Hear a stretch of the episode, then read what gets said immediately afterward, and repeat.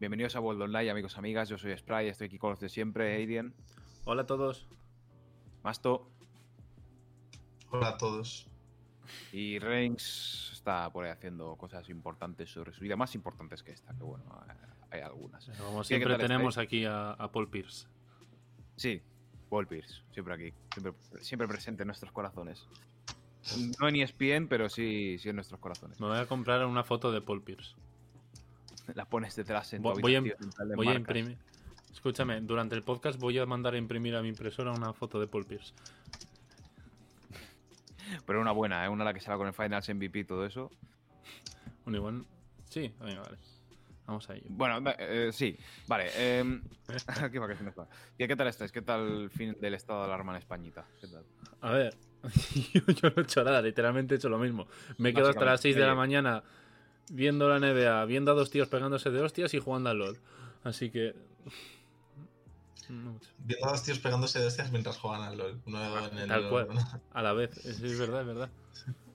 Eh, Yo- fue- fuera, fuera coñas, ¿eh? El mejor combate de la noche, no sé si lo viste, pero fue el anterior a Canelo, ¿eh? No el de Canelo. No, no vi nada. Esto, esto estuvo, fue, fue una locura. Fue mi Fidel Sticks contra. No, en verdad no. Yo, sin más, yo no hice nada. Yo a la tarde estuve en modo Prime Jair Smith y luego ya, pues cenar fui a dar una vuelta por ahí con mis colegas. No, no hice mucha cosa interesante. Sí que no nos juntamos a mucha gente porque va, había gente en la calle, te digo yo que había, vimos salir a gente y tal, pero no, no gran cosa. Por lo menos donde yo estuve no había, no había mucha gente. Bueno, eh, vamos con lo clásico de siempre, MVP y equipo de la semana. Vale. Dale tú, Aiden. Que MVP no de la Reigns, semana. que empieza siempre. Sí, dale que como Rings no está, que es el que Joder, empieza menuda, siempre. menuda presión me deja Reigns, macho. Eh, deja cosas pues bueno, Reigns. Te queremos, Reigns. No sé, ¿Reigns escuchará los podcasts ahora que lo pienso? no lo sé. Espero que sí. Reigns, No, si estás yo- escuchando esto, si estás escuchando esto, ¿vale, Reigns? Vete al grupo de WhatsApp y mándanos un emoji de un caballo. Vale, Aiden, tu MVP de la semana, ¿quién es? Mi MVP de la semana, el jugador de la semana para mí es Russell Westbrook, sin duda, porque, vamos, arrastrando como, como está arrastrando al equipo también junto a Bradley Bill al puesto número 9 en, en su conferencia. Vamos, ya están en play-in y no creo que se les acabe ese puesto, porque de hecho pueden escalar, creo. Pero no bueno, estoy seguro. no estoy seguro yo tampoco, pero Creo que no, ¿eh? están un Creo par de partidos de diferencia. Estaban, estaban Charlotte y. y- Es- está y Charlotte, pero está, Charlotte creo que está un partido o dos de diferencia, ¿eh? no, no mucho más. Así no sé, que yo, bueno, so- yo- pero perdona, eh, Os digo, os Yo digo, os digo, os digo, os digo, os digo, os digo. nos dices, nos dices. Charlotte, ¿Nos dices? Charlotte, Masto. vale. Masto, Charlotte sí. 33-34. 33-34 Wizards Charlotte nos dice, Wizards. Bueno, va. Wizards que. Los Washington. 36. O sea, quiero decir, van ¿cuántos- eh, los cuántos Hornets un partido menos. Sí, los Hornets un partido menos y una victoria más. O sea, a un partido y medio están. Están a un partido y medio, a dos y medio. Bueno, No sé. Pero es bueno, veremos. Porque puede Pero- pasar cualquier cosa ahí, ¿eh? Gran Incluso parte- los Celtics, creo que si pierden todos, podrían bajar. Iba a un hacer- poquito, ¿eh? Iba a hacer inciso. De hecho, los Boston Celtics, está, hoy, hoy a las 7 de la tarde y 9 y media en hora española, se juegan muchos, play- muchos de la play de- del, del este. Porque ahora a las 7 hay un Boston-Miami y luego a las 9 y media un Clippers-Knicks, que los Knicks tienen que ganar ese partido para mantener ese cuarto puesto que le está yendo genial. Si Boston gana a Miami, se empatan. Adelante, ¿eh? creo. Sí, pero creo No, que por el tiebreaker. sí. Pero no sé si tiene el tiebreaker los Celtics con los Miami Heat. Depende el, el enfrentamiento directo. Bueno, no sé cómo- bueno, a lo que vamos que esto era el, el MVP de la semana. Sí, sí, que no me estoy con Eh, las- las. Claro, pues eso, que al final es Westbrook porque el equipo va muy bien ahora mismo y el tío está prácticamente haciendo triple doble en cada partido. Y Sí, vamos, y encima, como dato curioso, ha, hecho, ha igualado el récord histórico de Oscar Robertson de triples dobles, que lleva 181. Que vamos, que como ya digo, es cuestión de, de- de días que, que lo supere. Porque al nivel que está jugando es imposible que no lo haga. Y como ya, ya veis, los números que está haciendo son espectaculares. Es que, es que son números que son, son casi imposibles de, de pensar hacer, o sea. No sé. O sea, Cogiendo, haciendo, cogiendo más rebotes y haciendo, o sea, veintipico rebotes y asistencias, es que es una locura, es una locura. Y encima de Mm. rebotes, quiero decir, para un base, que al final Westbrook de altura no es al lado de unos pivots y tal, pero Six que four, coja, que coja tantos rebotes un tío significa el, el animal que es al final y las ganas que le echa al jugar. No, pero también te digo que cuando, cuando cogía, con la primera temporada que promedió un triple doble en 2017, el- la estrategia era que él pillase los rebotes porque al fin y al cabo era mucho más eficiente que él los pillase por, por correr al contraataque rápido. Eso Por es. eso Steven Adams era una bestia de rebotes ofensivos. Steven Adams lideraba la NBA en rebotes ofensivos, que son los que podía pillar él. Y en Los box out. no. Y, Y en eso box es, out. eso es. Básicamente ayudaba a que Russell Westbrook pillase los rebotes y ya en vez de pasársela a Westbrook, eh, no, ya lo tenía el mismo, ya podemos empezar el contraataque. eso es. Y eso ayudó. Sí. O sea, no le regalaban los rebotes, porque no, porque un Hay que pelearlos al final. Claro, eso Pero es. le, le facilitaban el tenerlos. al Sí, sí, pero aún así es. Y es que vamos, que el equipo junto a Bradley Bill, que también se hizo un partido de 50 puntos, no sé si fue ayer o cuándo, o hace un. Ah, ayer hace un contra, sí, contra Indiana, en Indiana, de hecho. contra Indiana, que Westbrook se hizo un 33-19-15. O sea, es que, es que es una locura de números.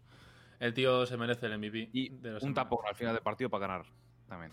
Así la prórroga. Vale, Masto, tu MVP de la semana. Eh, Stephen Curry. Eh, ser creo que. Stephen. Sí, pero yo creo que Stephen Curry esta semana se, se lo ha ganado. O sea, sí es verdad que yo creo que a Westbrook como que le pesa un poco el tema historia, ¿no? Que, que quizás más por la historia que por la semana en sí, porque lleva um, semanas haciendo salvajadas. Él, como otros muchos jugadores, ¿eh? Porque en la NBA siempre hay sitio para que muchos jugadores se hagan salvajadas. Pero tales salvajadas. Pero es que Curry ha vuelto a meter 11 triples y está haciendo que los Warriors estén ahí en plaza de play-in, pero en la plaza primordial. Es decir, tienes que ganar un partido de dos, uno de dos, para, para entrar en playoff. Y ojito, qué interesante se puede poner un enfrentamiento de los Warriors contra Lozano o contra Utah. En el caso de que se dé el este, porque son dos equipos que defensivamente son buenísimos y los Warriors ahí cojean. Entonces veremos a ver cómo se dará, pero en- son muchos partidos al fin y al cabo y no creo que... Y este año en el oeste veo bastante raro que se produzca algún sweep. Ah, ¿Cierto? No, no. Yo- sí, Es- sí, o sea, sería no. raro. Se puede dar, como se puede dar cualquier cosa, claro, claro. pero yo creo que, que un 4-0 en cualquier ronda sería raro. O sea, Sí, no se ve una marca la de los Clippers. Hmm. No, no habéis entendido, no pasa nada. Am, sí es cierto que yo he leído que había gente que lo decía, que decía que este año las primeras rondas de las, de las, dos, eh, de las dos conferencias van a ser una locura. Porque ahora mismo tendríamos menos el Knicks Hawks, y es que el Knicks Hawks de cuarto, quinto, también es muy bien, también es muy bueno porque son dos equipos que llevan sin entrar a playoffs. Bueno, los Hawks de 2017, de, de 2016 creo. Aún así, pero los Knicks de 2013. Son dos equipos que no. mm, No es un powerhouse como sería ahora mismo Brooklyn, Filadelfia o Milwaukee. Son los dos Claro. equipos que están ahí, más o menos. Y sería bastante interesante ver esa serie, el, por ejemplo, el Knicks Mm. Hawks. Y, y luego más, porque es que ahora mismo también. Y el play-in, aunque ya hemos visto que hay gente que cada día está más, más en desacuerdo con él, y entiendo por qué. Porque bien, pensándolo Sí. bien, un poco lógico estar un poco en desacuerdo. Sí, o sea, yo, yo, yo estoy en los dos bandos igualmente. O sea, estoy de acuerdo y en desacuerdo a la vez. O sea, tiene cosas buenas y cosas malas. Depende por donde lo mires. Yo lo que haría, como ya dije la- hace unos episodios, no sé cuándo, lo ajustaría dependiendo del número de partidos. Si el, si el séptimo está a 10 partidos del octavo, pues no metas al séptimo el play-in porque está bien dentro, ¿sabes? O si el octavo y el séptimo están alante del todo y luego están a 8 partidos del noveno, pues no se hace play-in, algo así haría. Lo ajustaría dependiendo cada temporada. Pero claro, eh, También te digo que esta temporada lo, lo veo estar razonable porque hay 10 partidos menos. Pero en una temporada de 82 partidos sí que pienso un poquito como lo, lo que dijo Doncic de, tío, si en 62 partidos no te ha dado tiempo a meterte en playoff, es que no te lo ha ganado. eso es. Puedo entender un play-in entre el, entre el octavo. Puedo, puedo entenderlo. Me parece interesante Sí, un play-in entre el noveno, décimo, sí. octavo. Tipo noveno, décimo, el ganador se enfrenta al octavo. Eso me parecería bien. Un buen Sí, play-in interesante. también, tam- también te digo que el play-in en cuanto a espectáculo es una locura. Porque son partidos a vida, y- a vida o muerte que son en la NBA y poquísimo. O sea, se puede ver alguno a final de temporada por entrar en playoff, pero es una cosa muy rara. Y los Game 7. Y- Sí, sí, sí, los Game 7, por eso que es una cosa muy rara y es una locura. O sea, está genial. Pero claro, si lo piensas bien, es que al fin y al cabo, el, el premio que te llevas por entrar, por entrar a playoffs por el play-in, básicamente es ser un carnaza de primera. En este año no. Este O sea, año en, no, en pero. el este sí, en el este sí, porque en el este te va a tocar Filadelfia o los Nets y estás jodido. Eh, ¿te Milwaukee, imaginas ojito que Milwaukee puede quedar segundo, ¿eh? Milwaukee está medio partido del segundo, ¿eh? Milwaukee puede quedar segundo. Hmm. No sé si estrategia psicológicamente te renta, en plan, porque te puede tocar los Wizards, ¿sabes? Y los Wizards en playoff, como tal, te pueden dar un susto, ¿eh? O sea, yo creo es que, que sí. de los de abajo son de los que más te pueden dar un susto. Sin duda, sin Bueno, ellos, a ver, Miami, por supuesto, ¿sabes? Miami ya vimos el año pasado que entró como 6 y en playoff hizo lo que Quinto. quiso. Bueno, eso. Nada, sí, sí. sí. No, eso, pero que no. Lo que más me gustaría, esto suena raro, es que los Lakers perdieran el partido contra los Warriors, de, de quedarse así, y ganasen el segundo, de, de tal manera que entrarían como octavos. Entonces, los Lakers serían un octavo contra un primero y podrían, mm, si avanzan un par de rondas, batirían un montón de récords. No, ya, ya, eh, ya, hubo un equipo que entró como octavo a, a la final de la NBA. No ha habido, creo que no ha habido ningún equipo como octavo a ganar la NBA. que lo gane, eso es. Eso no, no. El equipo a la final sí, en el- los Knicks en el 99. Pero era una temporada de 50 partidos, era una temporada rara. Lo más raro que he visto Claro. yo es llegar a la final como sexto, que lo hicieron, bueno, no lo vi yo, claro, lo Eh, hicieron los Rockets en el Miami. 86. Ah, no. Y Los Rockets, en el Miami- 80 entraron, los Rockets en el 86 entraron como sextos también, pero bueno, tuvieron un poco de suerte también, pero entraron. Miami como quinto también, Cleveland como cuarto hace unos años. Y de los Mm. partidos esos que tú dices, los que te juegas toda última temporada, recuerdo que la temporada 2018 eh, estaban los Timberwolves los Pistons, Nuggets los Pistons que ganaron a los Lakers, como que entraron, me, me suena que también. segundos, se entraron Ah, segundos. entraron Ah, eran, vale. eran- eran buen equipo, eran buen equipo, solo tenían a los Pacers por delante. Lo que yo decía, eh, esa temporada 2018 estaban los, los Minnesota Timberwolves octavos y igualados en partidos los Denver Nuggets, novenos. Y justo el último día de competición tocó un Nuggets eh, Timberwolves. Joder. El último día de competición. Y Sí, ganaron claro, los, ganaron los Minnesota Timberwolves en una prórroga encima, o sea, fue como un séptimo partido. Ujú. Eso, eso fue un play-in, indirectamente eso fue un play-in. Claro. Pero claro, es que eso se da si, si, si, si, si surge. Sí, tiene ¿sabes? que ser algo muy especial. ¿Y qué, Claro, qué os surgió porque hubo suerte que los dos equipos estaban juntos y esto acabó la última jornada. Pero qué os, qué os parecería un formato? Imagínate que la NBA, en vez de 82, empe- se formaliza en 80 por hacer una cifra cerrada, ¿sabes? Haces tus, tus, 70, eh, tus 75 partidos y los últimos 5 te los programan con tus rivales más próximos. De tal manera que, que es como, como si fuera un play-in, por así decirlo, pero más justo. En plan de yo te saco tres, tres partidos, me- eh, quieres entrar, me vas a tener que ganar cuatro veces, ¿sabes? No, pero yo, por ejemplo, en ese sentido entendería si po- pongamos que es un equipo que está noveno y me quiere adelantar al décimo, pero a mí las últimas 3-4 partidos me tocan con cuatro equipos malísimos y al décimo le tocan Mm. cuatro equipos muy buenos. Entonces vamos a cambiar eso, eso no lo entendería. O sea, entiendo lo que quieres decir, puede estar interesante, pero, pero bueno, nos hemos desviado del tema del MVP de la semana. El mío también es Westbrook, pero no voy a hablar de él porque ya ha hablado Aiden de él, es perfectamente, simplemente es eso. Cada día, eh, cada año vamos dudando de Westbrook todos, me incluyo, y cada año nos vuelve a callar la boca más. Y ya te digo, tengo ganas. A ver, De hecho, sí, sí que. Westbrook necesita muchísimo balón. O sea, es lo que lo único que se. O sea, lo que se ha visto de él es que es un jugador que, que él en su rol, en su rol de superproducción, de me dejas hacer lo que yo quiero en ataque y en defensa, Es que es eso, es un director de es partido. buenísimo, pero que no sabe jugar a otra cosa. Claro. También te digo que, que se desprestigia a Westbrook por eso y a los especialistas en triples no, que realmente son gente que juega eso, ¿sabes? Y no pasa absolutamente nada. Cada uno tiene su rol dentro de cada equipo. Claro, pero la diferencia es que si un especialista en triples tiene un día malo, de que va a tener un 2 de 9 en triples, pues mira, pues tiene un día malo. Pero que como Russell Westbrook tiene un- tenga un día malo, el partido está, está perdido. Sí, Porque tú sí, puedes tener un día como, yo que sé, los Lakers pueden tener un día en el que Cadwell Pope no meta ni un triple. Puede pasar. O Wesley Matthews, o cualquier tirador que tengan. Vale, pero como LeBron James tenga un día malo, que es el director del juego, esto ya se derrumba. Igual Y- con los Lakers tampoco pasaría tanto como con los Sí. Wizards, pero sí, sí. Y luego, claro, yo de hecho voy a ver los próximos partidos de Westbrook solamente para poder decir que he visto el, el- el triple doble número 182. Eso de hecho. Sí, sí, creo que el siguiente, estoy seguro, medio seguro, creo que esta noche no hay, es noche de domingo. Creo que la noche del domingo a lunes, no, perdón, de lunes a martes, juegan contra los si Hawks. queréis. Yo lo- estoy lo mirando en el móvil ya, aquí en la NBA app. Pero yo, yo lo veré, yo lo veré. Por cierto, lo he dicho, esta noche a las 7, bueno, esta tarde a las 7 de la tarde, ahora en una hora y media. Washington Wizards. No juegan esta noche, eso es, juegan mañana a la una y media contra los Atlanta Hawks. Lo- Atlanta. No se verá una mierda, pero bueno. Qué decepción la temporada de Atlanta este año. Y en caso, decepción, están genial, me parece que está bastante bien su temporada. A mí me parece que están horribles. Una conferencia donde los Knicks No están donde con el equipo que tienen. está. Eso. Y luego, y el miércoles, en caso de que no haga el lunes, el miércoles a la noche también tiene otro, par- otro partido igual contra los Hawks también. Y si no, el viernes eh, contra Cleveland. De hecho, igual. Mira, mato dos pájaros de un tiro. Am, hablando de los Hawks, no, yo creo que los Hawks están bastante bien. Empezaron la temporada mal, con un nuevo sí, entrenador, está- con. está- está- están con- quintos, pero están, pero están a dos partidos de play-in.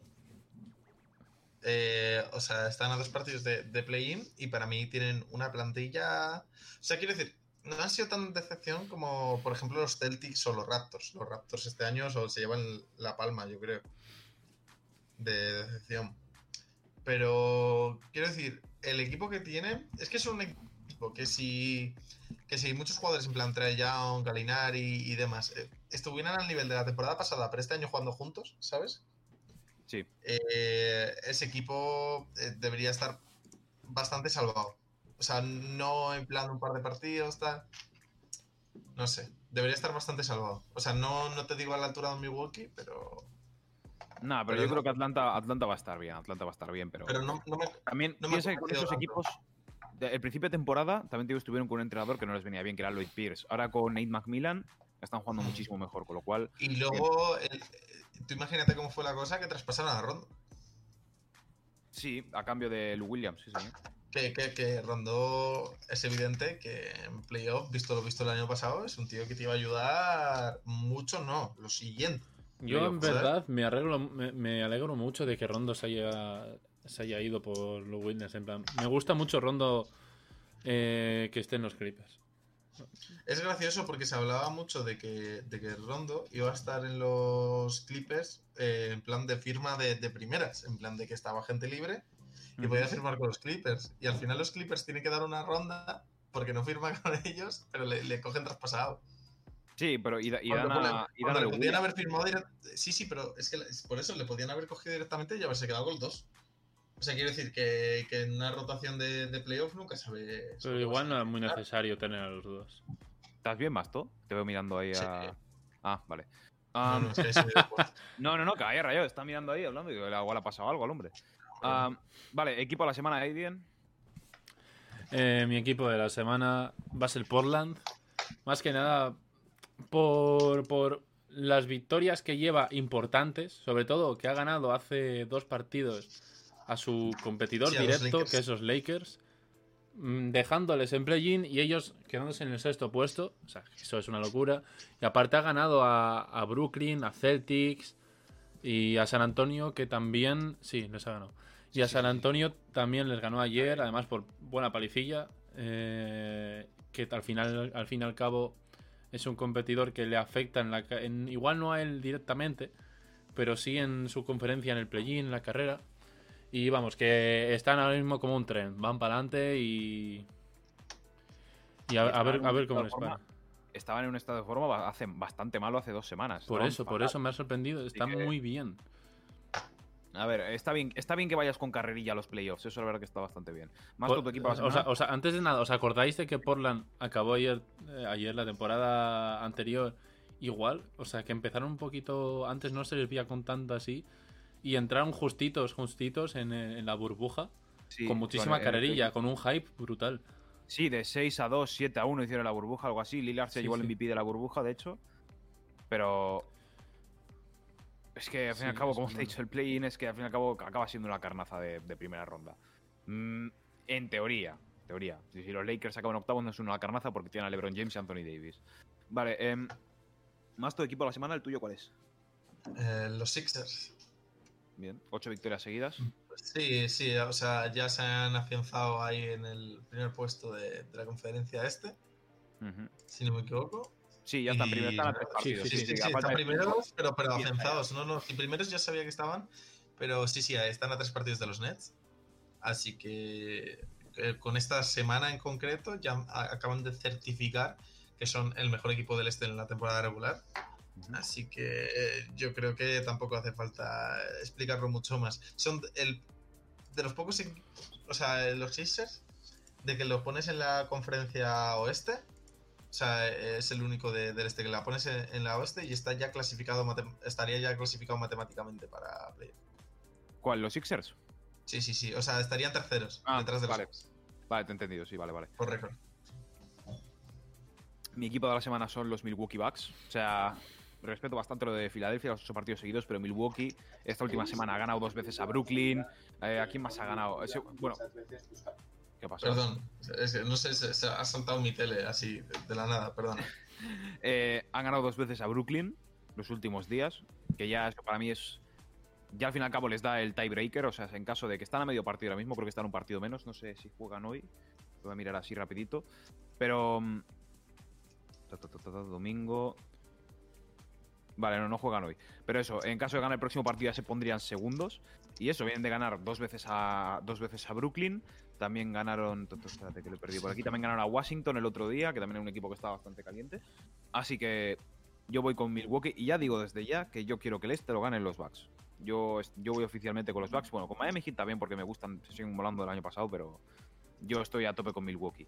Y de hecho sería. mm, Quiero, quiero ver Milwaukee-Miami en primera. Yo ronda. lo siento mucho, Spray, pero necesito que pierda Milwaukee el siguiente partido, que es contra San Antonio. No, bueno, a mí ya a estas alturas no me importa. no. A mí, a mí sí. A mí sí, porque San Antonio- ¿eh? A- San Antonio tiene posible adelantamiento de, de entrar contra, contra. En principio es contra los Lakers, ¿no? Que van séptimos.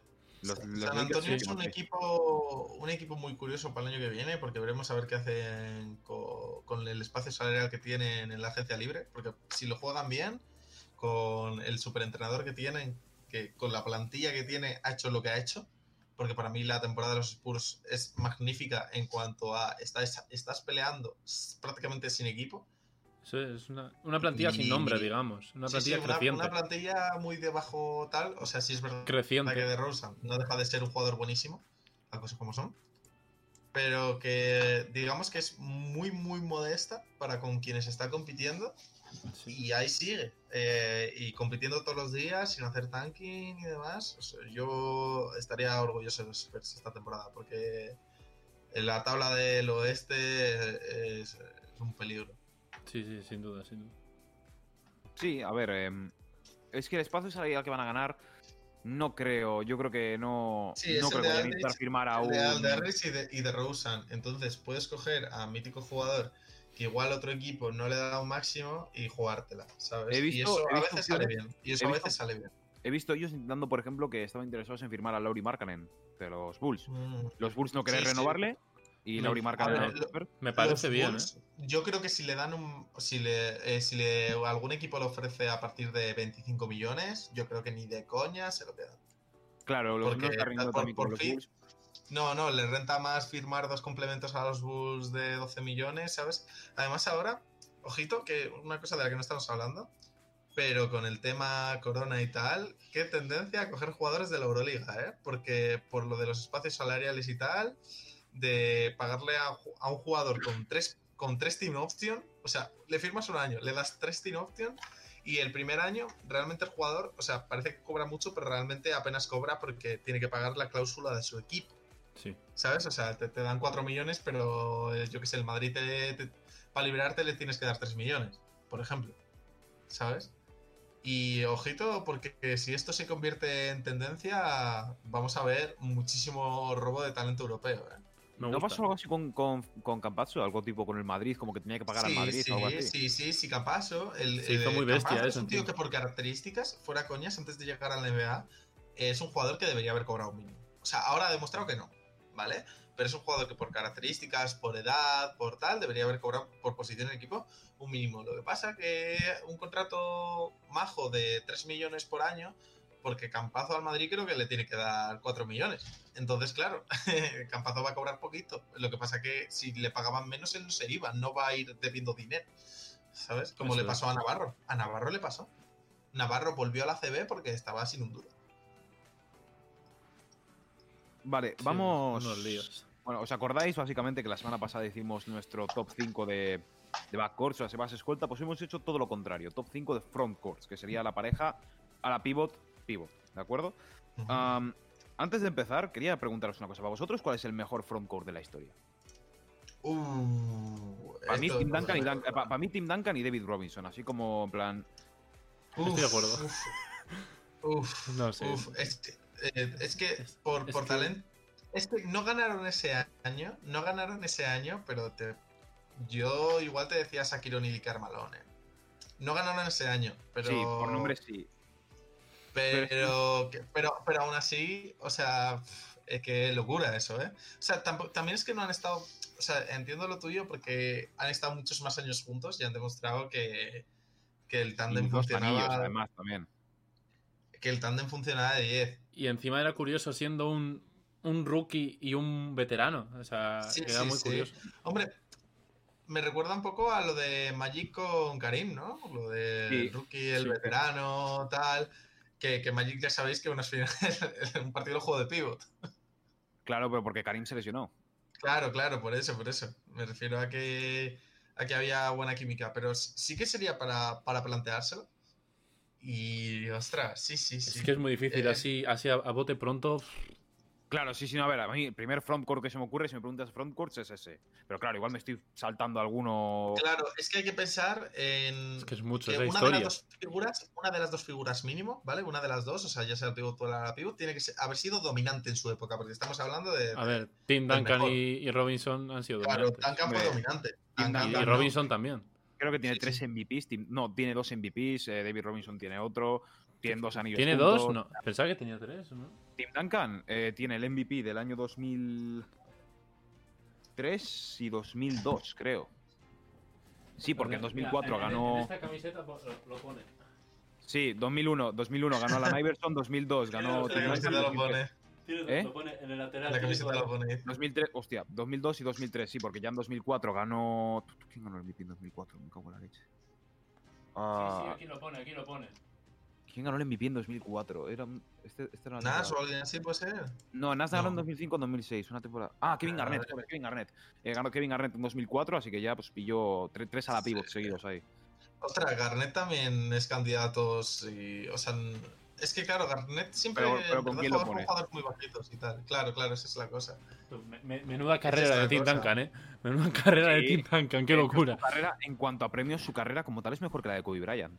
Es que es una locura la carrera, estoy leyendo todo y es una locura. Pero que, que, que, es un jugador que no. O sea, quiere decir que no tiene un juego tan vistoso. Ya está, ¿sabes cómo te digo? Pero, pero al final, en la cancha. Pero es lo que dicen ahora con, con Margasol, o sea, cada uno en su estatus, por supuesto. Tim Duncan, élite absoluta, histórica.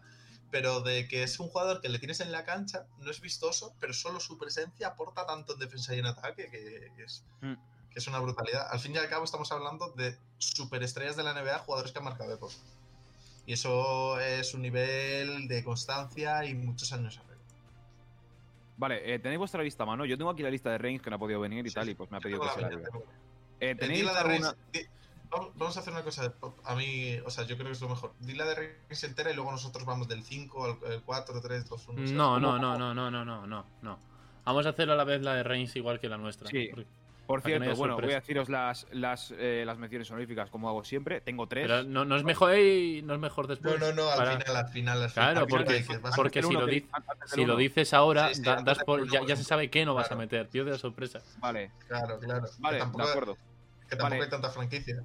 Yo he de decir, yo menciones honoríficas tengo cuatro, pero. Tengo cuatro y, el orden del 1 al 5 me ha costado mucho y de hecho no lo tengo claro todavía. Lo voy a poner porque así es como lo he dejado la última vez que lo he puesto. Pero no lo tengo nada claro. Vale, pues número 5. Para Reigns es Miles Turner y Domantas Sabonis. ¿Para ti, Aiden? Anthony Davis y Andy Drummond. Pero he de decirlo que es por el poco tiempo que han estado juntos y el tema de lesiones y que el rendimiento ha sido malo y al final el equipo mira cómo ha bajado. Más que nada por eso. Si, si fuera por nombre estaría muy arriba.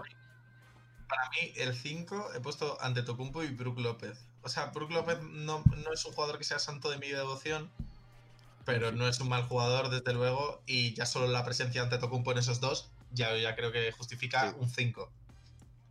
Para mí, Miles Turner y Domantas Sabonis también. Eh, Renks y yo hemos encajado en este. Es simplemente genial, genial. Sí que bien. Eh, número 4, venga, va, dale tú y ya digo el de Reigns después. Bueno, espera, digo el de Reigns primero, así nos mezclamos. Eh, Andre Drummond y Anthony Davis, el número 4 de Reigns. el mío al revés, es Domantas Sabonis y Miles Turner. Les veo mejor básicamente por el, buen papel que han dado, sobre todo al principio de temporada, que iron mucho y tal. Y eso, me han parecido más regulares. Más que nada por eso. ¿Masto? Eh, yo también tengo a los Lakers aquí, a Andre Drummond y Anthony Davis. Vale. Eh, yo tengo a Giannis Antetokounmpo y a Brook López, los mismos cinco que tenías tú. Simplemente, pues. Aunque, aunque he puesto esto porque ahora mismo es la pareja titular, pero si me dieses a elegir, te cambiaba a Andre Drummond por Margasol en la misma posición. Pero. Yo en todo caso por, por, por Montres Harrell. mm, Sí, también puede ser. que, Sí, puedes a intercambiar, sí.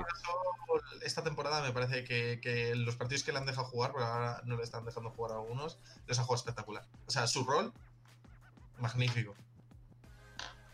Vale, eh, el número 3 de, de Reigns es Nikola Jokic y Aaron Gordon. Vale. Continúa, Aiden. Eh, yo he puesto a Giannis Antetokounmpo y Brook López. El tercero. Es que a mí me gusta mucho Brook López y eso, y es que entre los dos son muy bestias. Yo tengo a Aaron Gordon y Nikola Jokic. Yo, yo también, yo también. Antes de nada, break, time out. Eh, Aiden, eh, uno de los motes más guapos que conozco yo en toda la NBA es el de Brook López. ¿Sabes cuál es? ¿Cuál es? Splash Mountain. Está muy guay, en plan, Splash Bro de Clayton, pues Splash Mountain, cuando empezó a clavar todos los triples y tal. Mm. ¿verdad? Es, es- es mi ¿Sabes cómo favorito. le llamaría yo? ¿Cómo? Kakusai. ¿Qué dices, tío? Esto No, lo he entendido, pero Joder, vale. te, te falta infancia en euskera, ¿eh? Eh, también está Brolow y Rowlow. Rowlow es su hermano Robin López, Ro- López y Brolow, que es él. Vale, eh, Aaron Gordon y Nikola Jokic yo sinceramente los he puesto porque, a ver, llevan poco tiempo jugando, pero es que los Denver Nuggets están genial. Me flipa cómo juegan. Y Aaron Gordon y Nikola Jokic van... Uno tira loops, el otro los finaliza. Ojito que en, el, que en el 2 se viene mi triple, que igual no está tan triple, ¿eh? Igual yo pienso que es un triple y lo tenéis todos. Mm, no sé. ahora, ahora veremos. Pero sin más, eh, el de Reigns es Joel Embiid y Tobias Harris. ¿Tobias? Uy, qué raro eso. Pero Tobias bueno. juega de la pivot, sí. Sí, bueno. Um, Aiden, En el mío también está Tobias Harris y Joel Embiid. Y es que- es que ma- se arra- lo arrastra también el récord del equipo, lo bien que han jugado y anda muy buen papel al final. Es que simplemente por eso, por, por, por, por, por cómo ha hecho el equipo con ellos, o sea, por cómo ha dominado. Masto, Vale. tu número 2, tengo miedo. Eh, Kevin Durant y Billy Griffin. Vale, vas a. No digas nada. Para mí es Kevin Durant y DeAndre Jordan. Es que para mí. Para mí, sea, de hecho, es. es Para mí, Kevin Durant. O sea, yo, tal y como organizo el equipo, ¿vale? Kevin Durant jugando de pivot. Que se ha visto en partidos y le ha ido muy bien. Y entonces Blake Griffin ha ido apoyo. Los últimos partidos de Blake Griffin ha subido el rendimiento. En plan, está siendo un jugador. O sea, yo estoy hablando de, de- de mejores parejas ahora mismo, a día de hoy, eh, día 9. ¿Sabes? O sea, yo Sí. estoy hablando de lo que para mí es ahora mismo. Entonces, para sí, mí claro, ahora claro. mismo, a ese nivel están dos. Y la uno es porque he hecho algo diferente a tal, porque para mí es válido completamente. Pero, o sea, pero no, no, no, no es como lo, lo que hice la otra vez. O sea, es algo válido. Vale, vale. Yo, eh, yo es que he puesto a DeAndre Jordan porque es como empezó la temporada y que es creo como jugarán en playoffs. Al fin y al cabo, se asegurarán un reboteador ahí abajo para. Para empezar el partido. de o- para, para acabar el partido puede ser porque Blake Griffin saliendo desde el banquillo le ha ido bastante bien. En plan, porque es un jugador muy enérgico y al fin y al cabo eso es lo que necesitas de un revulsivo. Sí.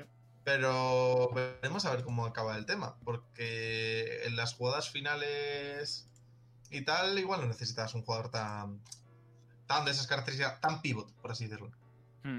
Claro, ahí está la cosa, es depende. Igual es lo que necesites en cada situación de partido. Pero bueno, yo me baso en Basketball Reference y Kevin Durant está categorizado como un power forward o como un 4, así que así lo he dejado básicamente así, como 4 o Pues- 5. Pero bueno, pero sí, pero está, está bien. Con Blake Griffin también es muy buena opción.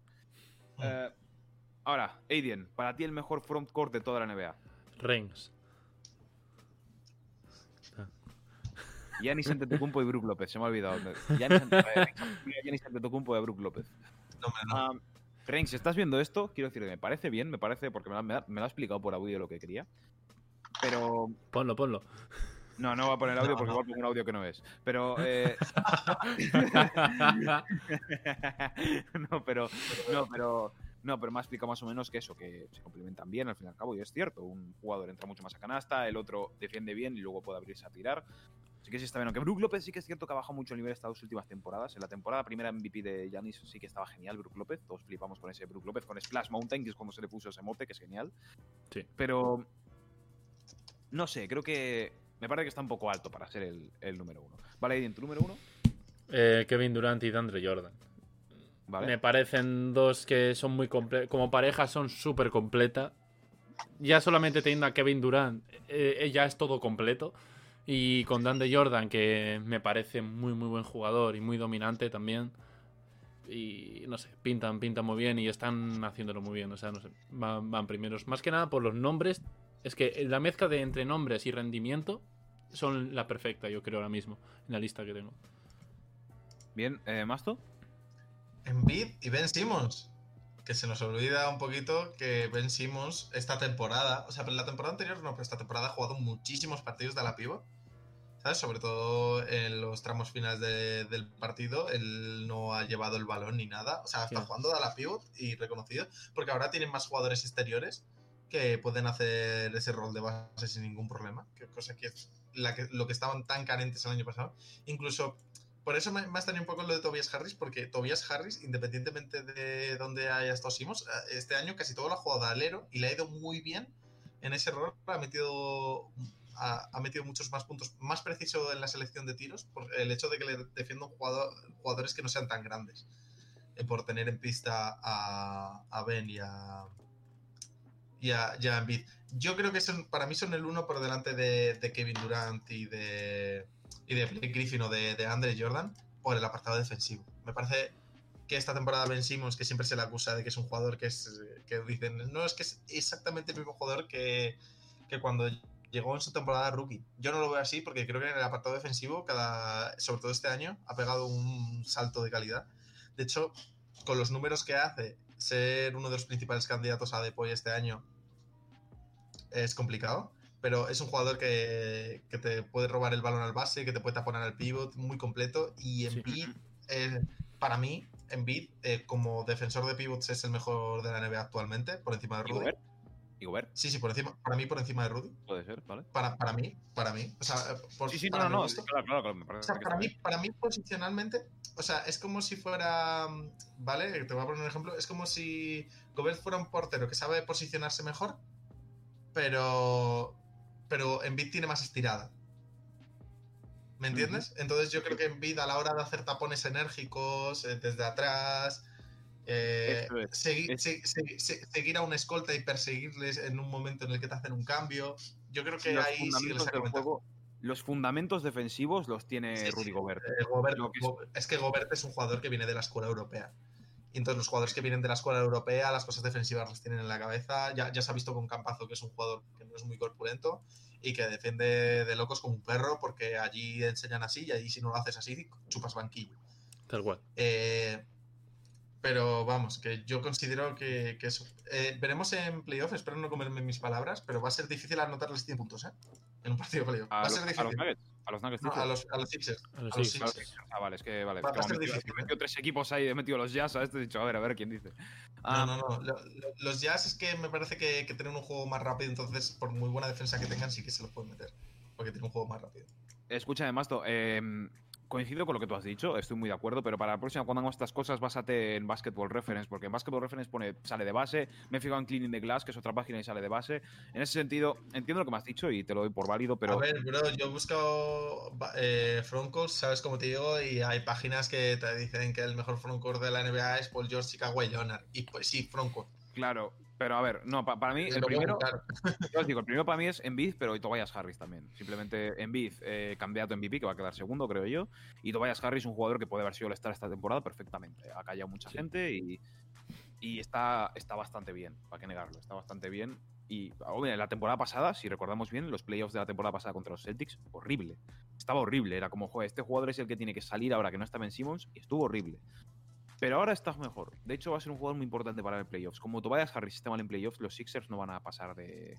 no van a llegar a la final. Y eso A ver, los Sixers tienen un buen camino, entre comillas, pu- puede ser de los más sencillos que hay. eh, si se queda como está ahora, eh, hasta finales de conferencia. Porque en principio Sí, se enfrentarían, Eso Contra- es, sí. se enfrentarían contra el contra el ganador del noveno décimo, digamos. Sí, o sea, el- sí. ¿me entiendes? El perdedor de la primera y puede ser Boston, ¿eh? Ese ganador puede, Puede ser ser Boston. Boston, pero sinceramente veo a- no veo a Boston ganando a Sixers en un. En un en- Claro, pero sí dándoles. Yo también pensaba que ganaría Filadelfia, pero ojito, que no, que no. Llevamos varios años viendo Filadelfia-Boston y. y- en, en y- un, en, en un, en un mejor de 7, ¿no?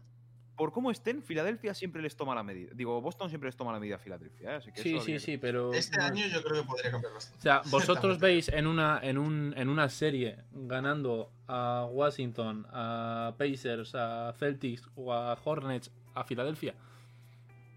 Boston. es que Bo- este año. No, yo es que este año eh, a Filadelfia Y creo que le pueden ganar. O sea, me gusta, luego- eh, que luego igual me cae en la y boca. luego- yo creo que- le pueden ganar los dos de arriba. Y si tal.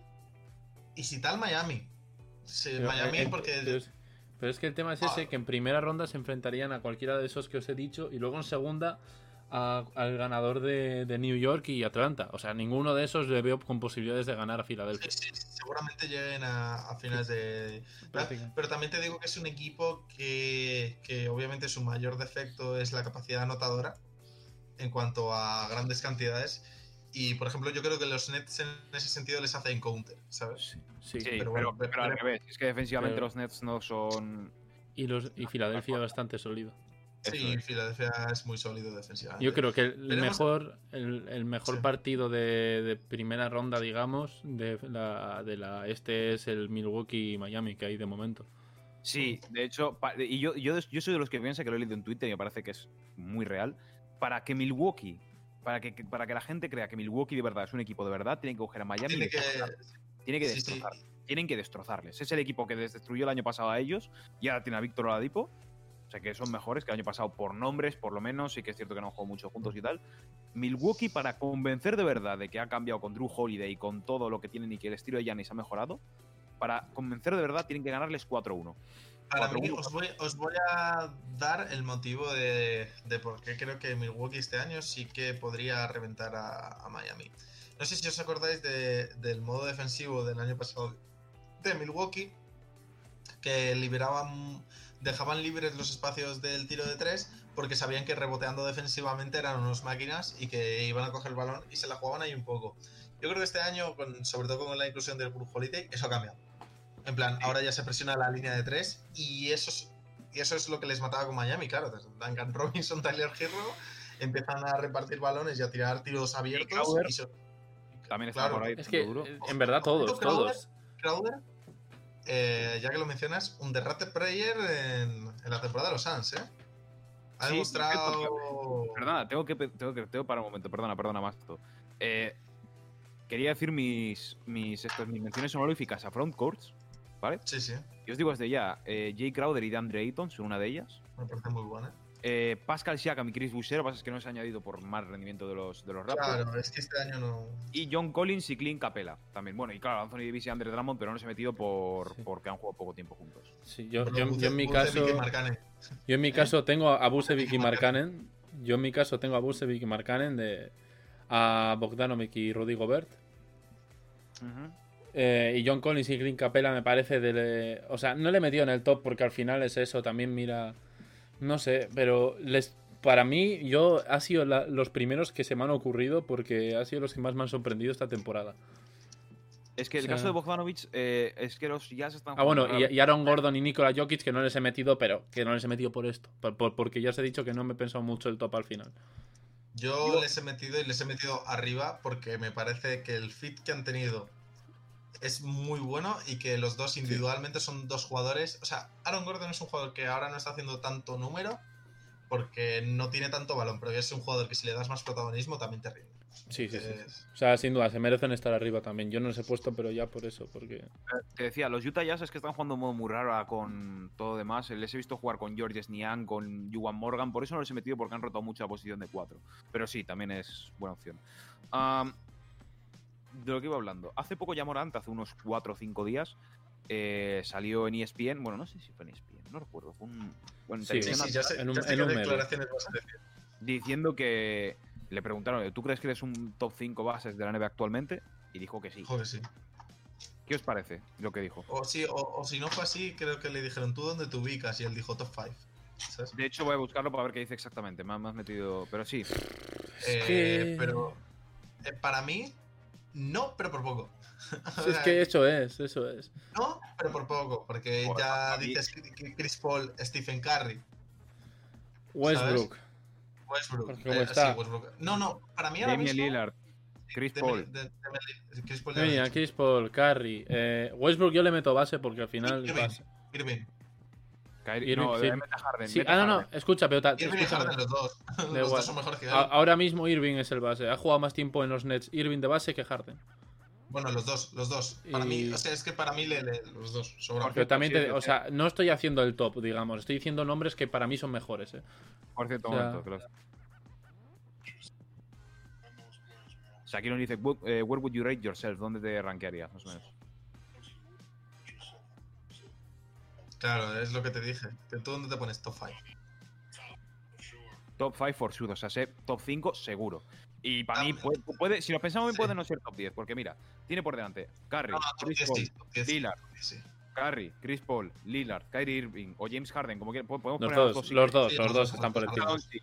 Luka Doncic, um, Ben Simmons, um, Russell Westbrook. Ah, no, Westbrook Ben Simmons sí. es mejor es mejor Es que que ya Morant ahora, es que Es que es ahora diferente, mismo, los tío. partidos que está jugando, es que ya Trey Morant, Young. eh, no, no, No. ya Morant ahora mismo es mejor que es. Yo pongo mejor a sí, mismo que a Trae y mucho más útil para el equipo. Mm. ¿Tú crees que si pones a Yamorant ante los Hawks, los Hawks están quintos? No lo sé eso, pero como individual en un me parece a mí me parece mejor y más completo eh, que, que Trey Sí. Young, sin duda. Y por eso mismo me parece mejor. Para mí, si, si pongo a pensar, puede no estar en el top 10. Como te- He sacado 8 bases que creo que son mejores que él. ¿Sabes lo que te quiero decir? Así rápido, en plan, sacando rápido mi mente. Y seguro que me he olvidado alguno. De hecho, estoy aquí en la lista. Todos los equipos, mira.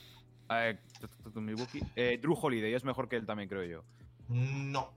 Sí. Es sí. que ya Morant, bro, Pero el, no sé el si estás papel que los está los partidos, papeles que están dando Pero uno. es que Kemba Walker, Kemba, Kemba.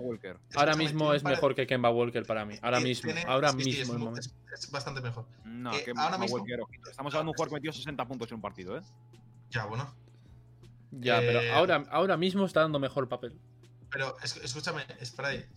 Para mí, ya Morant tiene un parecido que no quiero decirlo. Sí, sí, a la camiseta que no tengo colgada atrás. A, a- a tiene la que ya no tengo colgada. Tiene un parecido muy fuerte a, a un tío que, que puso el número uno de moda, ¿eh? A este señor. Tiene, tiene un Sí, parecido sí, ya, muy sí, ya lo sé. sí, ¿eh? Para, mí, para mí es una mezcla entre Russell Westbrook y Derrick Rose, y yo lo admito, pero ahora mismo yo creo que puede estar en el top 10, porque he dicho bases que se me ocurren que puede ser mejor que él. O sea, Drew Holiday yo creo que sí que es mejor que él, porque por impacto más que nada. Kemba Walker también, porque a ver, está en una situación en la que igual debería rendir más, pero Kemba Walker es muy buen jugador todavía. Sí, sí, Así pero no decimos que no, pero. Y a mí no me el- parece mal, pero de hecho no el- me parece mal sí. que diga que es El- un top 5. El otro día vi un tuit de, eh, de, de NBA.es, creo que fue, que decía, ¿a qué dos jugadores os gustaría ver jugar juntos? ¿Sabes? Y yo creo que quizá de los que más ilusión me hagan, si todo va como, como va, jugar juntos, eh, ya Morant y Zion, ¿eh? Cuidado. Porque ya se viene la de estar la química que habían Sí. jugado en el instituto, además tienen la storyline esa de, Ah, está de guay, que está fueron guay. compañeros de instituto y demás. Y ojito. ¿Te imaginas Sí, que en algún hecho- momento, y además por edades, Sí. por edades, ojito a, los que, a lo que os voy a decir, se- serán agentes libres el mismo año, Porque, porque o sea, después de firmar... del no, sí, sí, sí, después, después de firmar junto con AJ Barrett, que también fue compañero de Zion en tal. ¿Te imaginas Sí, juntarse en- los tres en el mismo equipo? Y, Cameron Reddish también fue compañero Que, de que, que Zion, que Zion ya ha dicho que quiere jugar en New York. Bueno, no, no, lo No, entrever. a ver, no, no, no. Si lo llega a haber dicho, Eh. le, le- le crucificaban en New Orleans. Ya lo siento. Yo, si mi jugador Ya, ya, ya. de 21 años sale diciendo, oye, mira, quiero jugar en los Knicks, pues digo, pues, por culo. Sí, sí, vete a los Knicks. A ver si ganas. Pues eso, yo he sacado 10 bases, pero no me parece mal que diga que es un top 5. De hecho, me, gusta, me gusta que tenga esa confianza en sí mismo. Joder. Sí, sí, sí. El, ejemplo que te has puesto, Derrick Rose. Derrick Rose antes de ganar el MVP salió diciendo, ¿por qué? ¿Por qué no puedo ser el mejor jugador del mundo? ¿Por qué no puedo ser el MVP? ¿Por qué no puedo ganar el MVP ahora, que tengo 22 años? ¿Por qué Y, tengo sobre todo la, la mentalidad de trabajo que tiene ya me parece muy envidiable, la verdad.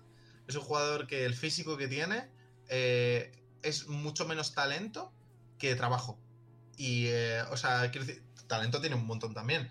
Pero es un jugador que digamos que no tiene, mm, por ejemplo, ese IQ que tiene Luca. ¿Sabes? Que Luca da igual el físico que tenga, que te va a rendir la hostia. Pero en cambio él tiene un, un trabajo detrás para, para pegar esos saltos O sea, el otro día hace una loop que, que- de estos que deja la cabeza a la altura del aro, que dices, tío. Está feo. Se me acaba de ocurrir. Estamos contando bases que, que- que- tienen cuerpo. O sea, si, si hemos contado a Ben Simmons para la lista de base, entre mejor que Yamorán, ¿no? ¿Contamos a Ben Simmons?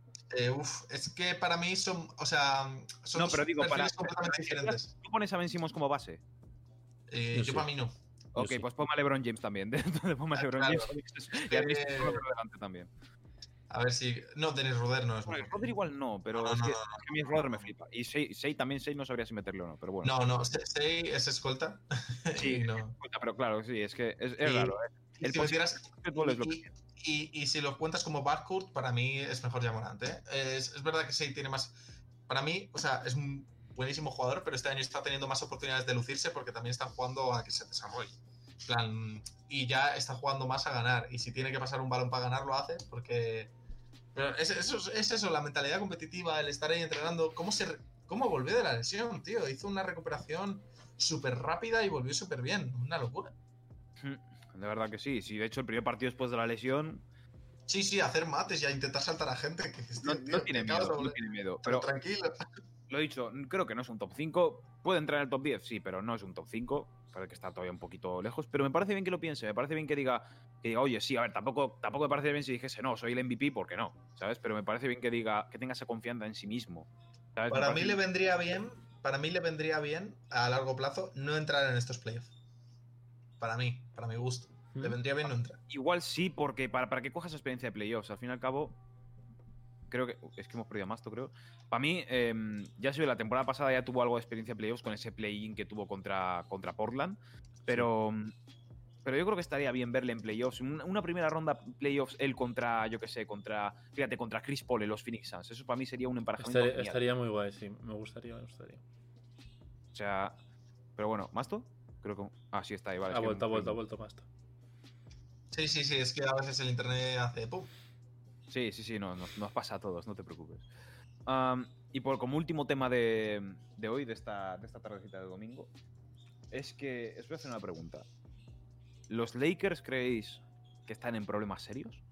Pero en serio. Mm, sí, pero creo que pueden salir reforzados. No, problemas plan, serios como tal, que- no, no sé. Yo creo, yo creo que los Lakers, la verdad que, que no.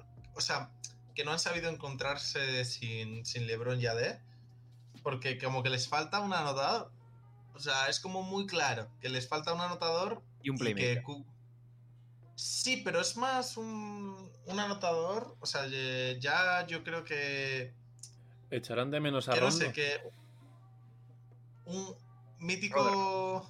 Mítico Seth Curry, tío. Un tío que, que tengas ahí para, para darle balones y que si se tiene que tirar 50 que se las tire. Mm, ¿Sabes? En partidos, en partidos en los que a nadie le funciona nada. Porque es que LeBron los Lakers. es eso. Es que LeBron, LeBron, LeBron es un AD, sí que, es- AD sí que es ese jugador al que Ah, sí. te quedan 6 segundos de posesión, no se ha salido absolutamente nada, le das el balón y te genera un tiro desde la nada, como puede hacer Kevin Durant, este tipo de jugadores, ¿sabes? Te genera un tiro de la nada Como y te la mete. Y te, y te- y te consigue dos puntos de una posesión que estaba perdidísima, Mm. ¿sabes? Y creo que eso es lo que le, lo que le falta a los Lakers. Punto positivo. ¿Están perdiendo partidos? Sí, están defendiendo increíble. Una intensidad, un tal. Están defendiendo increíble. Sí. Los partidos no meten puntos, pero no dejan que les metan muchos puntos. Están defendiendo increíble. Entonces, ¿qué es lo que yo creo que va a pasar en playoff? Que va, va a volver AD y LeBron se están dando tiempo. Porque para mí es un acierto. Se están dando tiempo. Sí. Y yo creo que no van a perder la primera ronda. Yo creo que la van a. Ya la segunda. Porque ya la si, si les toca a los Clippers, sí. No, porque, la- porque los, los dos primeros, o sea, no- para mí van a ir a play-in los Lakers porque Dallas está en una dinámica muy buena y ahora mismo dependen de sí mismos. Y tienen y, y ya hemos dicho que tienen un calendario bastante más fácil que los otros. Pueden ir contra Phoenix. Sí, sí. Si van contra Phoenix o contra los Jazz, yo creo que los Lakers ahí deberían ganar. Pero ya en segunda ronda es que ya te pueden tocar los Nuggets y los Clippers. Ahí ya lo vas a tener más jodido. Porque Sí. por, por- ahí ya lo vas a tener más. Pero yo creo que sí que pueden tal. Y sobre todo porque esto es una frase que le va a gustar a Sprite. No nos olvidemos de quién es el puto LeBron James. No, no, no, ya, pero. No nos olvidemos de quién es el Por puto mucho LeBron que. James. Sí, sí, yo ya sé. Si yo soy, yo, yo, yo soy el primero que lo dice. Para mí, un equipo, el hecho de tener a LeBron James hace que tengas mínimo una posibilidad de ganar un partido, aunque te enfrentes a, a- a los Monsters, como es en Space Jam. El hecho de tener a LeBron James ya te da una oportunidad, mínimo una. Pero este año los Clippers van a ganar el oeste. Yo lo sé. Yo lo, lo sé. No estoy yo tan seguro, tío. O Están sea, yo mucho mejor que el año pasado. Están mucho mejor que el año pasado y no tienen los ojos sobre ellos como el Y año tampoco pasado. El nos olvidemos de, de- de quién es Kawhi. claro. Ahí está. Claro, que, claro. sí, ni que- ni que- que tienen a Rondo, tie- tienen a, mira, Kawhi Leonard, eh, Rayon Rondo, Paul George, de Marcus Cousins que también está por ahí, Serge Ibaka, sí, sí, Luke Kennard, Nick sí. Batum. Nick- Nico que se está jugando. No, no, que está jugando de locos. Sí, sí, O sea, ya- que- eh, lo, que es- lo dijiste también en el séptimo episodio del podcast, Masto, ya, ya lo sabemos. Que es, sí, sí, No, no, sí. está, está bien, está bien. Eh, fue, fue, mi apuesta random de la temporada y la acerté, ¿eh? La- Reggie la- Jackson. Reggie Jackson, que lo- los Clippers Sí. es un equipo muy serio. Marcus Los Morris. Clippers- ¿Eh? Marcus Morris. Marcus Morris, cierto. También. Y, como te que no tienen, tienen, bueno, no tienen lo que tenía la temporada pasada, que es esa presión. Que se pusieron ellos mismos, porque ellos fueron los que salieron a, a ruedas de prensa en plan, "Oh, somos los mejores, los Sí, hemos y para demostrado", mí. la cagaron. Y, y para mí el temperamento de Ibaka, por ejemplo, comparado con el de Harrell, yo creo que Harrell es un tío que mítico que pierde en el partido de playoff importante, va al vestuario y pone a tirarse botellas contra el suelo y tal, porque es un tío que tiene todo, pues se le ve que es agresivo y tal. En cambio Ibaka es un tío que va ahí, que además ya ha ganado, ¿sabes? O sea, que, que ha ganado y que va con un temperamento más suave. Y este Es año un veterano.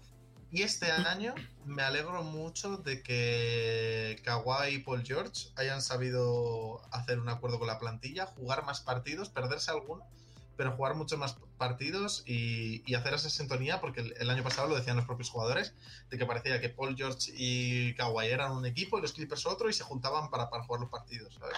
Sí. Que la química era nula, que era como...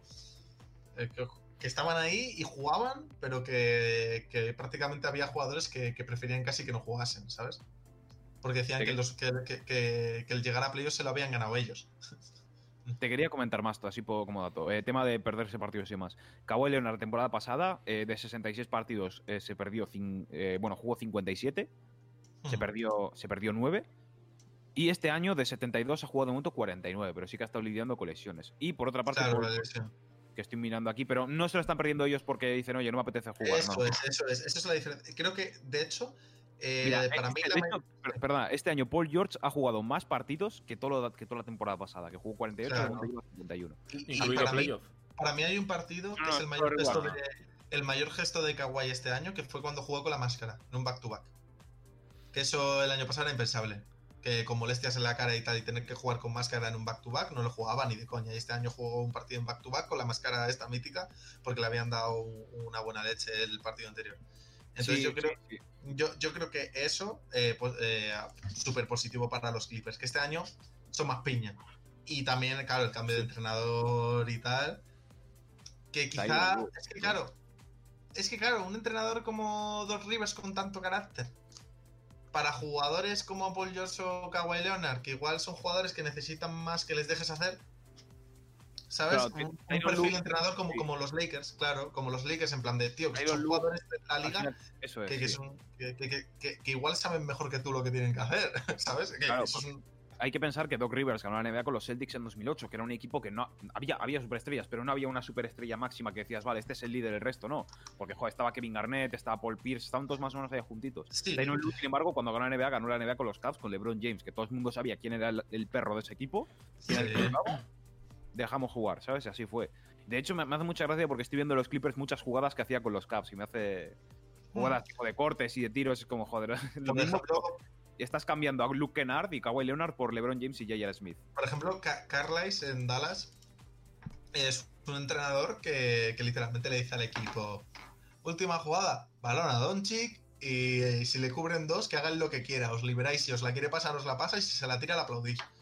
¿Sabes? En plan, responsabilidad absoluta. ¿Por qué? Porque hay jugadores que tienen que llevar ese peso. Y que cuando llevas ese peso, eh, 10 partidos, ah, puedes cojear, pero cuando llega el momento importante de la temporada y llevas ese peso toda la temporada, ya ni te pesa, ¿sabes? La coges y la tiras. Y por eso la suelen meter. Porque te tiemblan las manos. Te estás jugando un partido en, tu tiro, en tus manos, ¿sabes? Y te tiembla. O sea, eso sí. Tienes que ser kawaii, ya te digo, un puto cibor. Yo es que, y es que ojalá me equivoque, pero de los 15 equipos del oeste, los Lakers, uno de los 14 que quedan, pueden ganar a 13. Y el número 14, que son los Clippers, creo que no los pueden ganar. Por, por cómo estamos ahora, si toda la temporada hubiese avanzado bien y tal, y los Clippers estuvieran terceros y los Lakers segundos, todo, igual sí. Pero no, los Lakers con lo mal que le está pasando, viendo que LeBron no va a estar al 100% ni de confianza, tampoco está al 100%, porque se le ve. Viendo que Anthony Davis está empezando a jugar bien ahora, que Andre Drummond tampoco está aportando mucho. ah, Para mí hay pueden que ganar, a darle los, más minutos pueden ganar a los Suns, pueden ganar a los Nuggets, pueden ganar a los. Hay que darle más minutos a Mark. O sea, para, para mí eso está meridiano. O Yo tengo claro que en playoff van a aprender un poco y lo van, le van a sacar. Igual no le, no le sacan de titular y tal, pero le van a sacar en momentos importantes. Que haga, que Para mí falta. habría que sacarle titular a Mark. O sea, para mí se lo. O sea, tal y como han jugado. Creo, creo que eso lo va a elegir LeBron. Depende de la seguridad que tú has dicho. Porque Mark puede hacer la parte importante O- del. La, la parte importante del, del playmaking, a lo mejor. de que, que a LeBron igual no le puede apetecer, digamos, en ese sentido. Sí. hacer la, la puede hacer Mark y yo creo que LeBron puede elegir fuertemente que de- elegir a Mark en, en la Sí, cancha. Y aún así, Mark, Para mí, la- para mí, es- escúchame, pero, pero es que para mí, para mí el mejor de allí obviamente es Montres Harrell, pero Montres Harrell tiene su rol muy claro y que Muy salgo diferente. desde el banquillo te machaco, pero luego los minutos finales los juego como si fuera un titular. Pero para mí, precisamente por eso, Mark tendría que ir ahí a repartir juego, no cargarle tanto peso a LeBron, ¿sabes? Que, ¿Cómo se echa de menos a Ronda, eh? Es que es, un- es un, es- es- ¿Cómo es se un echa de menos lío. eh? Confiad en Dennis Schroeder. os lo Yo digo confío, pero a la vez es un lío todo el, el tener el exceso de nombres en, en- en la pintura, a lo mejor. Porque tiene un, un Ujú. exceso de nombres en la pintura, porque tienes, hay, tienes a Mark, a, Sí. a Drummond. Pero Mark, Otro Mark este año, Mark este Eh. año, no sé si lo has visto jugar, pero eh, Sí. más del 50% de los tiros los ha tirado de triple, ¿eh? O sea, Sí, Claro, sí, sí, sí. le quieren el- atacar para eso. Le quieren atacar Claro. para eso, porque al fin y al cabo, de los pivots que te- de los tres pivots que hemos dicho, que son Harrell, Gasol y Drummond, el que el único que puede abrir la sabe, claro, es, él. Por eso, por eso todavía sigue teniendo hu- hueco la rotación. Y porque en playoffs el tío es un jugador vital. Yo creo que para que ganen a los Clippers en una serie, primero tienen que estar todos medianamente bien. Schroeder tiene que jugar muy bien. LeBron James tiene que seguir siendo LeBron James, tiene que seguir jugando Yo- a nivel del mejor jugador de todos los tiempos. Anthony Davis tiene que jugar como la temporada pasada, que está empezando a hacerlo. Marc Gasol, la pintura tiene que ser suya. Andre Drummond lo mismo, tiene que. El que me da mucha rabia Andre Drummond. Lo siento, tío. Es que Andre Drummond ha jugado en los Caps, yo lo he visto jugar muchas veces, y es un tío que, te guste o no, seas tu compañero o no, el tío tiene que tener sus X tiros, y eso no es así. Es uno de los pivots más ineficientes que hay en toda la NBA. Coge muy bien los rebotes, es, lo que- es el mejor en la NBA en ello, vale, muy bien. Pero en cuanto a eficiencia ofensivamente, es asqueroso. Y tiene que aprender a decir, si tengo que tener un, un partido en el que tengo que tirar tres tiros, le voy a tirar solamente tres tiros. Como si tengo que, como hacía Jamal McGee, podía, Jamal McGee podía tener un partido de 6 puntos, 14 rebotes. Y así, yo, prefiero a Ma- yo prefiero a McGee antes que a Drummond en este- porque encaja mejor en el equipo. Pero, o sea, no le prefiero individualmente, en este, sino en los Lakers lo prefiero. Y Dwight Howard, tío. Si Dwight Howard sigue siendo los Lakers, bah, sería la leche, pero. Hablando de Howard, hablando de Howard, que está subiendo el, el récord histórico de, de dobles dobles. Ujú. Que está También shout out allí- para Carmelo Anthony se convirtió el otro día en el décimo máximo anotador de toda la historia. Es verdad también. Y hablando, y hablando de, de- Carmelo, locura, locura Carmelo, ¿eh? Que Escúchame, y con, con- su edad, siendo del draft de, Sí. de LeBron, eh, ojito como, como- O sea, es de los pocos que queda ahí y encima dando nivel. O sea, Ahí, de, estos que luego con su que magia, salen digamos. jugadores retirados. Sí, sí, que salen jugadores retirados diciendo, tío, estoy aquí con mi con mis dos hijos, que mis hijos ya juegan al baloncesto casi en la universidad, ¿sabes? Como te digo. Y yo me veo ya retiradísimo y este que cuando jugaba yo estaba y sigue, ¿sabes? Y sigue haciendo lo, lo mismo entre comillas, Y en sigue plan. haciendo lo mismo.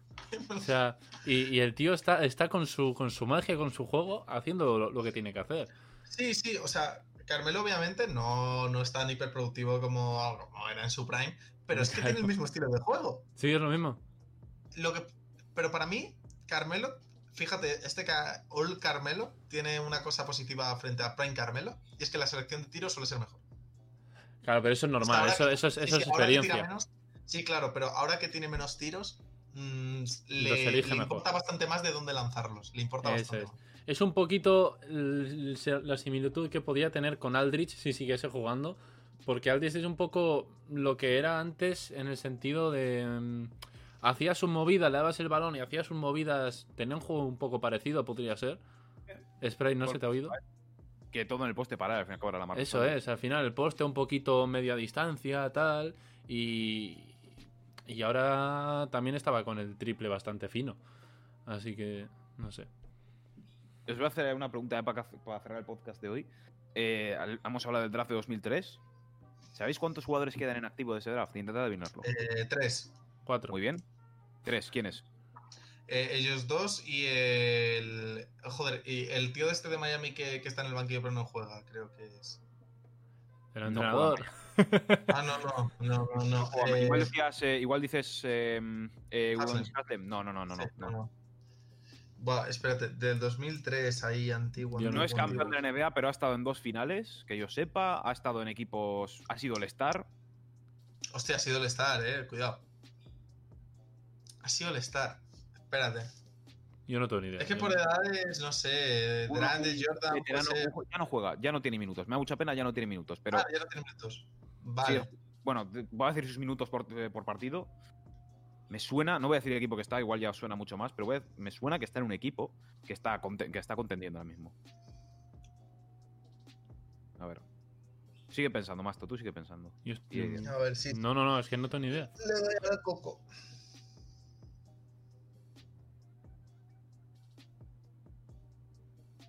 Uh, vale, no, no, me he equivocado. ¿Cómo? plan, no está retirado, pero está sin equipo. No está retirado, pero está sin Ah. equipo. Os Ah, pues eh, Crawford. No, Kyle Korver. Crawford. Corber, ¿estás sin equipo? Ah, Kyle amigo. está sin equipo. Tiene verdad. 39 años ya, no... El año pasado estaba en los Hawks, digo los Hawks, perdón, en los Bucks. En los Hawks fue sueños buenos, fue cuando, ganó el- eh, fue cuando fue el Star. Que os digo sus números de su De los temporada. mejores All-Star. tiradores, ¿no? ¿Eh? De los mejores tiradores. Sí, sí, sí, está cuarto en triples totales, más o menos. Sí. Eh, sí. Kyle Korver, esa temporada, 12 puntos, 4 rebotes, 2 asistencias, 49% en triples, esa temporada.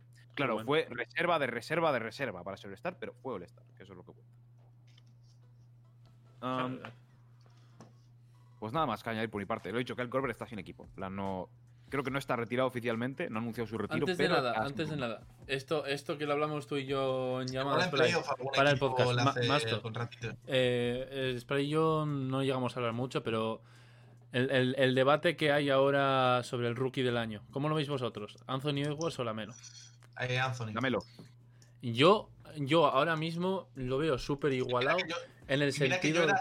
Que yo era Team Lamelo a muerte, eh, pero. Yo- yo- Claro, me da creo- igual, eh, me da igual. yo- a mí me da, me da igual quien gane. O sea, por- cualquiera de los yo, dos. Yo, yo creo que ahora mismo está muy igualadito, que depende partido a partido lo que haga cada uno, pero yo creo que se lo va a llevar Lamelo por el, por el tema de, de cómo ha brillado. Ha bri- es que no, os- no os ha parecido que Lamelo ha brillado más que Anthony Edwards, aunque Anthony Edwards haya hecho muchas cosas incluso mejores que Lamelo.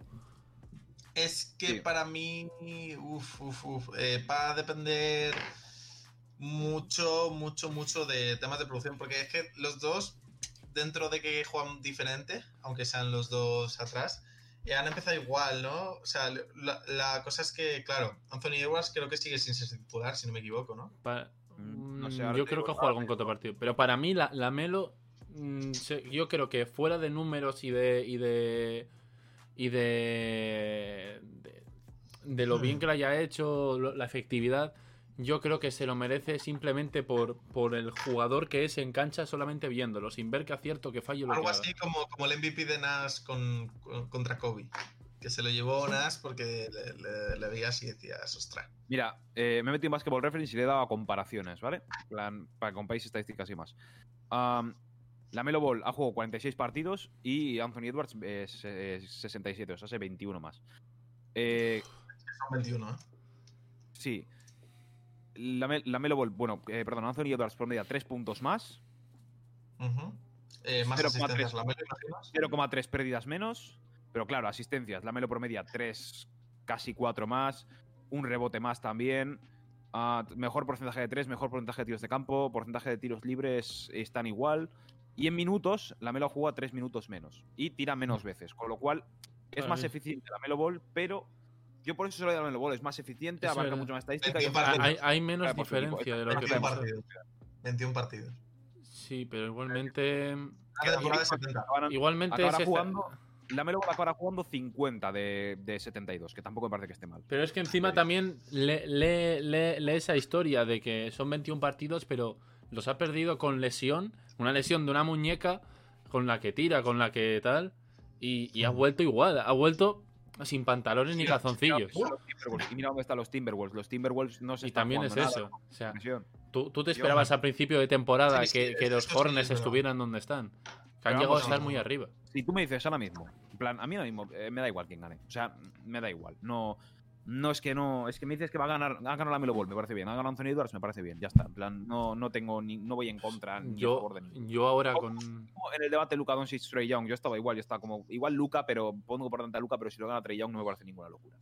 Y así puedo. Pues puedo seguir. yo, yo ahora mismo con esta eh, mini debate que acabamos de tener, así viendo la, la información y las estadísticas y todo, pues, a- yo creo que tengo más claro ahora que la Melo.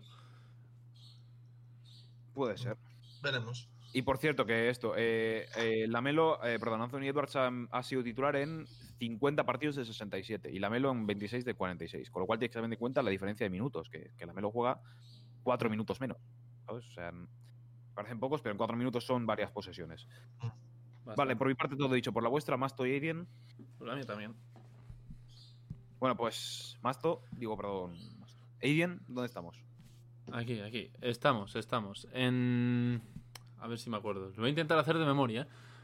Eh, voy, voy a decir lo- los 28 sitios en los que podemos y tú me vas a corregir. Yo te- yo te Estamos, corrijo, estamos para escucarnos y vernos, vernos en YouTube con nuestras caras y para escucharnos en el principal lugar Spotify, eh, Anchor, Apple Podcast, iBooks.